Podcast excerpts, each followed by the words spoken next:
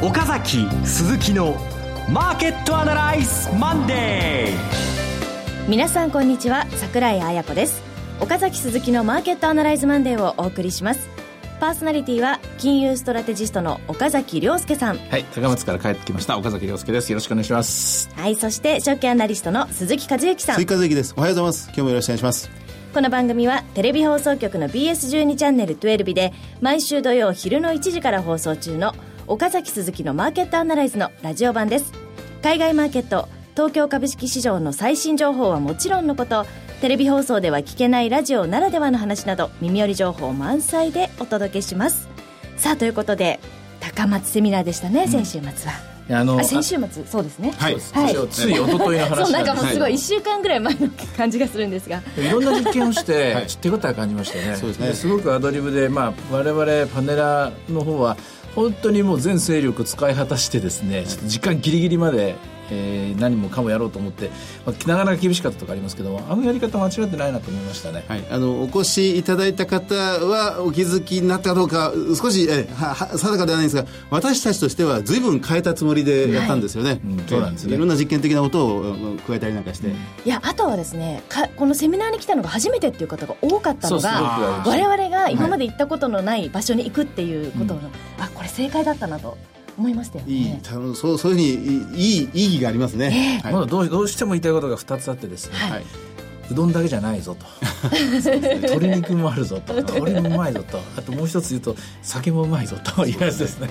本当ですね。いや本当にあの人の温かさというのを、ね、ひときわ感じる土地柄ですね、ね、はいはい、ということでまたいろいろいろんなところにね我々伺っていきたいと思いますよ。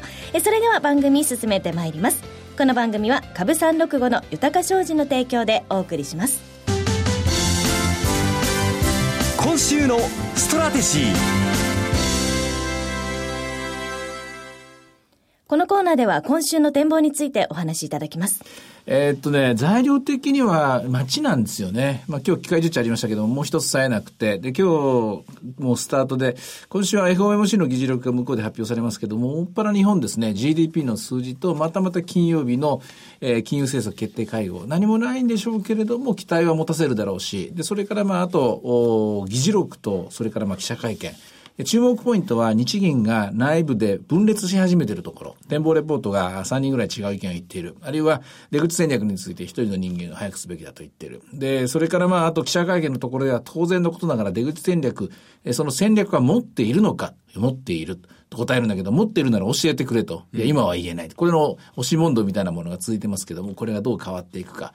GDP の数字が良ければ出口戦略に近づくし、近づくということは今の量的緩和が終わるかもしれないという、そういう不安を呼び起こすかもしれない。逆に GDP の数字が悪かったらですね、まだまだ続けなきゃいけないということで、今の、えー、生ぬるいような雰囲気がずっと続くかもしれない。これ、非常に皮肉な話です。景気がいいと、あの、そういうグッドニュースが消えて、景気が悪いと、今のグッドニュース、あの、グッドな環境が、金融緩和が続くという、なんとも皮肉な状況ですね。あの今、岡崎さんからもう早くも出てきましたので、もうタイムテーブル、最初に言ってしまいましょうか。はい。え、えー、今お話、一番重点がありますのが、日銀の金融政策決定会合が、あ木曜日ですね。はい。え、それから黒田総裁の会見が翌日の金曜日。そして日本の GDP の1、3月の発表が水曜日の朝8時50分と。いうところにあります。これ戦略としてはですね、まあ、どちらかというと戻りを試す2万円を買う展開なんですけども、今一番成功しているグループっていうのは、前場弱かったら後場から買っていこうという日銀の ETF 期待ですね。これで、あの、取引を行う短期のトレーディングの人たちがうまくいってて、逆にこの短期のトレーディングの人たちがうまく、今日やりにくいなっていうのは、前場高い今日みたいな日。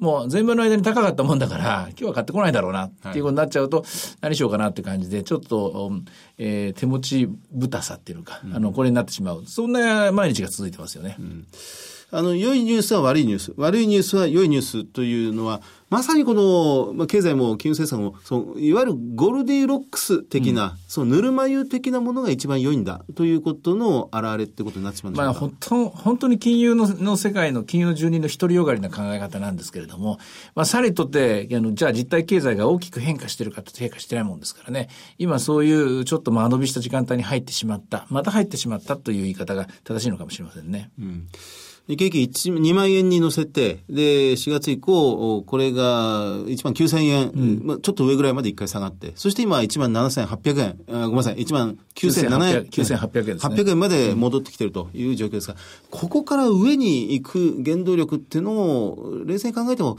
なんか乏しいような気がするんですけどね。少し時間かかります。というのも、数字として確認されたのは4月、信託銀行は売りました。はい。えー、大きく、かなり大きく売りました。あれ？と思ったと思います。GPIF 買ってるんじゃないの？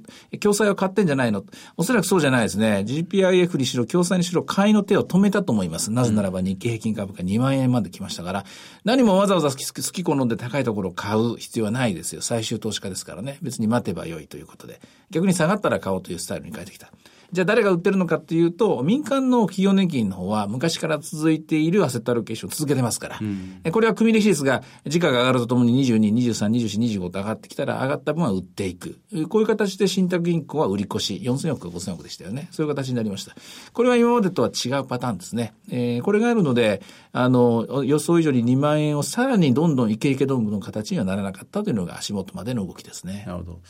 あの、日本のことを考えると、どうしても、まあ、今週はなかなか動きが取れないという状況ではあるんですが、日本の、まあ、とりあえず話を限定すると、企業業績が、まあ、先週でとりあえず、まあ、一通り99%出揃いました。はい、えこれはやっぱり、それなりに良かったと見るべきではないでしょうか？でしょうね。良かったと見るべきでしょうけども、今の PER の、今どこまで来ました ?19 倍。一回、一株利益上がったので、うん、16倍で。16倍まで落ちましたが、まあ、これでまた正当化されて、まあ、16ならやや高いぐらいのところでしょうからね、15倍ぐらい平均がまあニュートラルとしても。ですので、割高感はだいぶ解消されたと。さて、しかしこれをまた17、18、19と引っ張っていくためには、それこそ次の2017年3月の数字まで予想しなきゃいけない。うん、そこまで確信の持てる材料っていうのはあるかっていうと、これはまだまだ手探り状態ですよね。ですので、やはり、え全体として押し上げるかどうかっていうのは、一重に金融政策とかですね、マクロの環境変化、これにかかってくると思いますね。そうすると、まあ、決算発表終わりましたので、今度はやっぱり株主総会ということになって、これは先週のテレビでも出ていただきました、塩村さん、大和証券塩村さんにも詳しくご説明いただきましたが、まあ、やっぱり企業コーポレートガバナンス改革ということになって、将来の経営、えー、戦略、経営見通しをはっきり出すというあたりに今度はかかってくるということなんでしょうかね。これがでも期待通りに、えー、コーポレートガバナンス、これが動くかどうか、ちょっとしっかり見なきゃいけないですよね。はいえー、そうでなかったら、ちょっとまあ日本遅れてるとか、まあこの間のあの大阪土地、大阪都構想の選挙じゃないですけれども、そうそうやはり、あの、本当にはっきりとあの議決権というものをもっともっと行使しなきゃいけない国のはずなんですよね。これ、ちょっと話がそれてしまうようですね。実は意外と本質かもしれませんけどね、うん、この大阪都の構想を住民投票で、まあ、世に問うたということでした。これ、否決されましたね。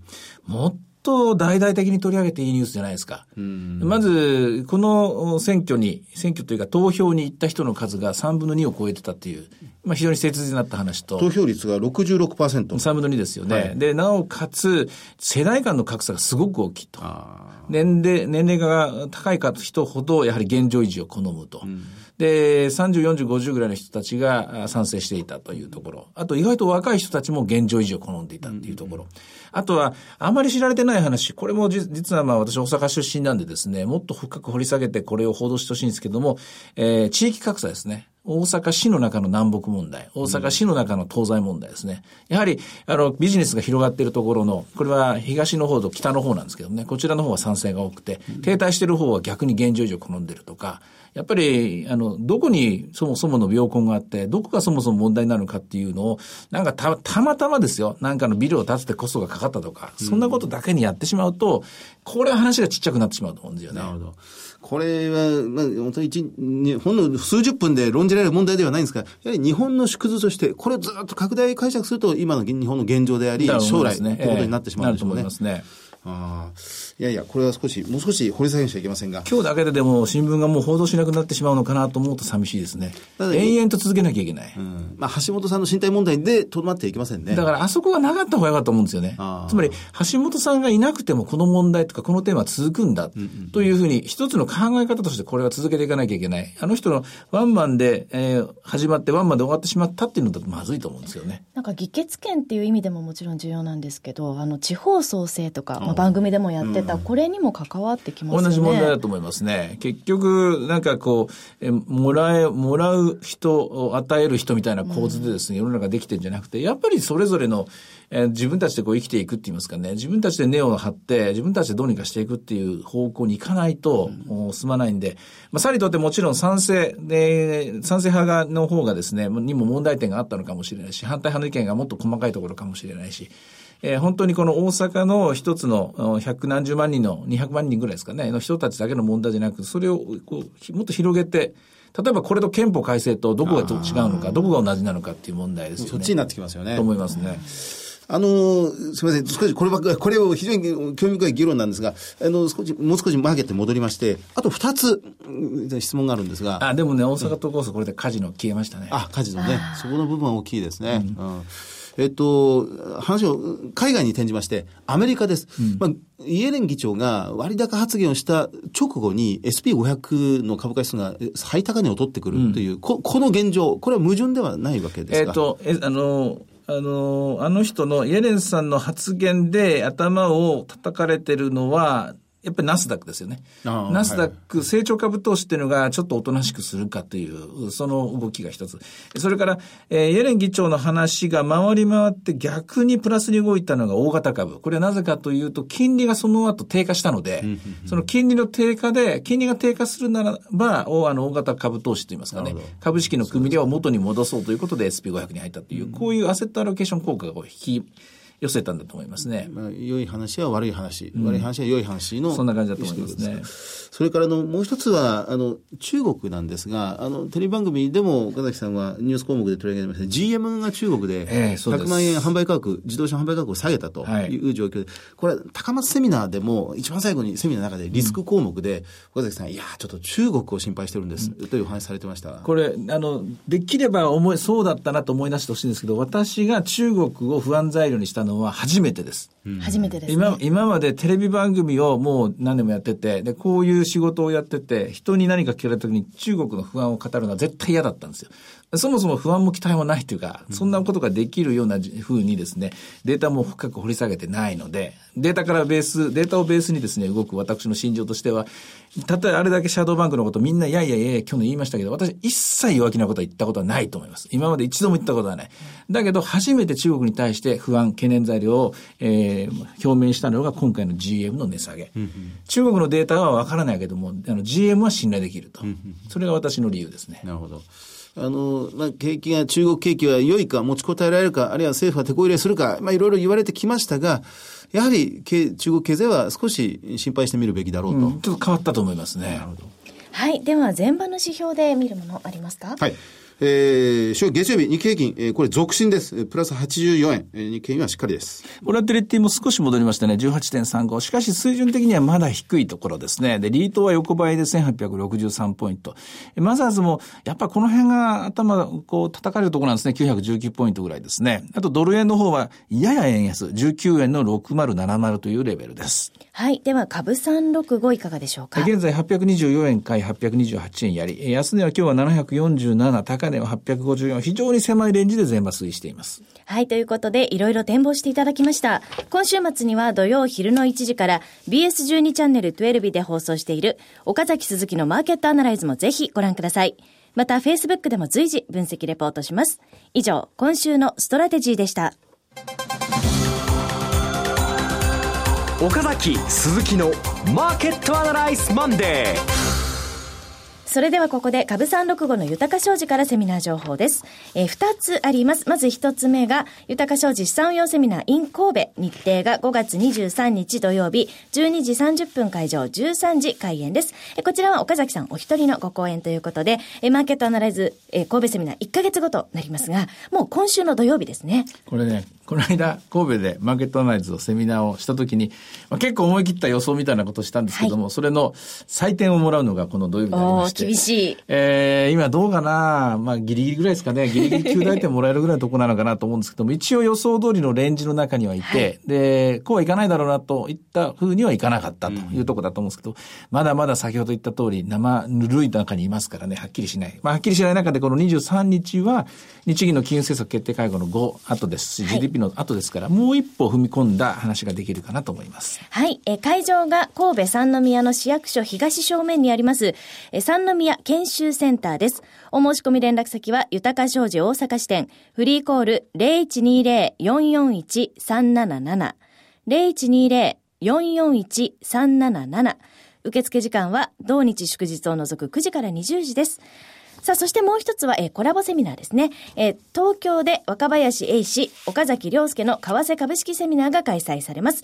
日程が6月6日土曜日、12時30分会場、13時開演です。えー当日は若林 FX アソシエイツ代表、若林英氏さんによる為替セミナー、2015年後半のアメリカ経済と為替、えー株式相場を大予測がありまして、えーその後岡崎さんから株式セミナー、そしてえー東京金融取引所石井豊さんによるクリック株三六五の概要と特徴というお話になります。ということで、こちら6月6日、もう来月ですね。これね、あの、若林大先生とですね、ぶつかりたくないんですけれどもね、ぶつかったらどうしようかなと思うんだけど、でもしかし気にしててもしょうがないんで、はいえー精一杯自分のパートを務めたいと思います。はい。えー会場が JR 東京駅、えーそれからえー地下鉄大手町駅が最寄りの朝日生命大手町ビル27階大手町サンスカイルームです。お申し込み連絡先は豊か商事東京支店、え東京本店フリーコール0120-770-100 0120-770-100です。受付時間は土日祝日を除く9時から20時です。ぜひご応募ください。え続きましてが BS12 チャンネル12岡崎鈴木のマーケットアナライズからセミナー情報です。えーまあ、先週末の高松ももちろんこれなんですが、 Brand New Experience ということで、今まで行ったことのないところに我々から会いに行こうという、はいえーセミナーになっております。2015年。これが、あと2会場が決定いたしました。まず一つ目は東京なんですが、もう一つが東京で、も行ったことあるじゃないですか。そう、まあそうなんですけど、今回もちょっと急に、急に。ちょっとそんな地方もいいけど、東京も来てくれという声がありまして、なるほどね無視するなということで、はい東京もやります。でも急はいに場所があったのかという心配そうなんんですなですけどね。。そうなんです。これがですね、リアルマーケットアナライズ2015 Brand New Experience Extra ということで、6月7日日曜日、東京証券会館です。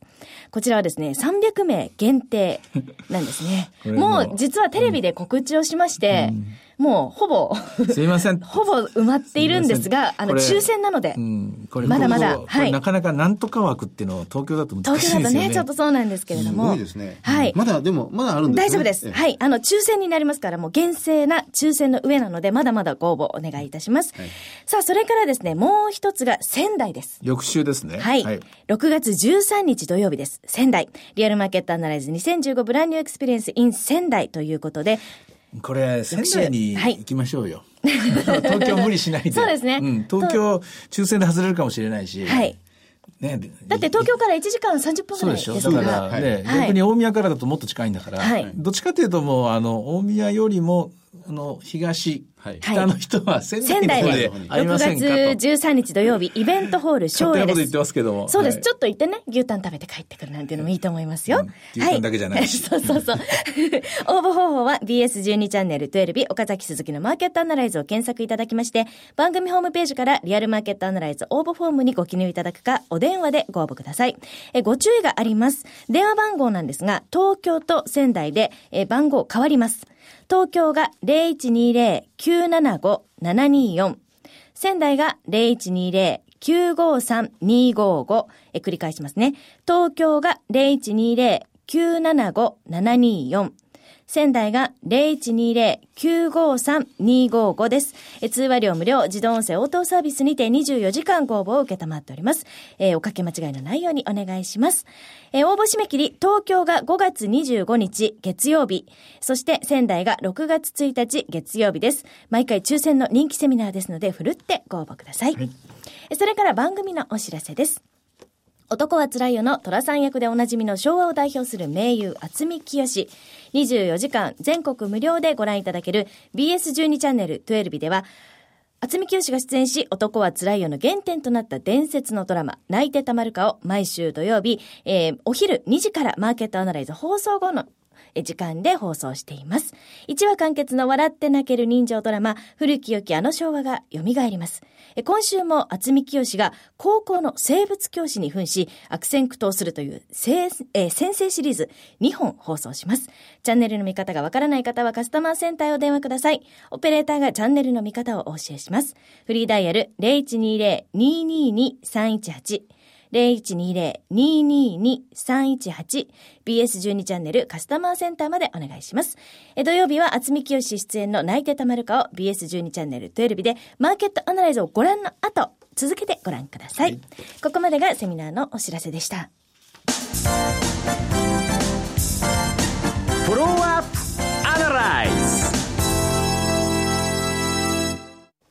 このコーナーでは先週放送の BS12 チャンネル12日、岡崎鈴木のマーケットアナライズについてお二人にレビューしてもらいます。はい、もう先ほども触れてしまいました大和証券の塩村さんにお越しいただいてこの企業のガバナンス改革それから GPIF 改革の現状現在の進行形の今の様子というものを伺いましたいや、本当毎度のことながらね、面白いネタ満載でしたね。本当ですね、このこの複雑なあのものを極めて明確に単純に整理してくれるというのが得意な才能ですね。うん、あの、たった一人で全部あの資料作られてることに驚きでしたけども、よく考えると楽屋で話してたんですけども、終わってから話してたんですけども、あのビジネスって言いますか、あのコンサルティング、あのアナライズ、あのアナリストって、あの、あのテーマのアナリストってまだいないんですよね。うん、はい。要するに、えー、投資家サイドと、それから今度企業サイド、経営サイドっていうのを両方について、両方にアドバイスができるっていう、両方を見てらっしゃる方、大体片側寄ってますからね。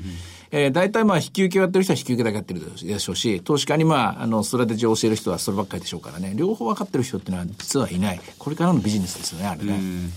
あの、前半がその企業改革、コーポレートガバナンス。で、後半がこの GPIF 改革で、その後、今後共済、GPIF そのものはもうこれから買いの手を少し緩めていくということでしたもんで、うん、株式市場の需給関係においては、今後は共済、えー、あるいは悠長、それから担保のあたりの動きを見るべきだということでしたね。プラス大事なことは量の問題ではない。うん、もう量はある程度の数字が出てき、あの、で、あの、半分は出たと言いますかね、えー、半分ぐらい、まあ、半分以上でかな、出たと思うんですけど、質の問題ですね。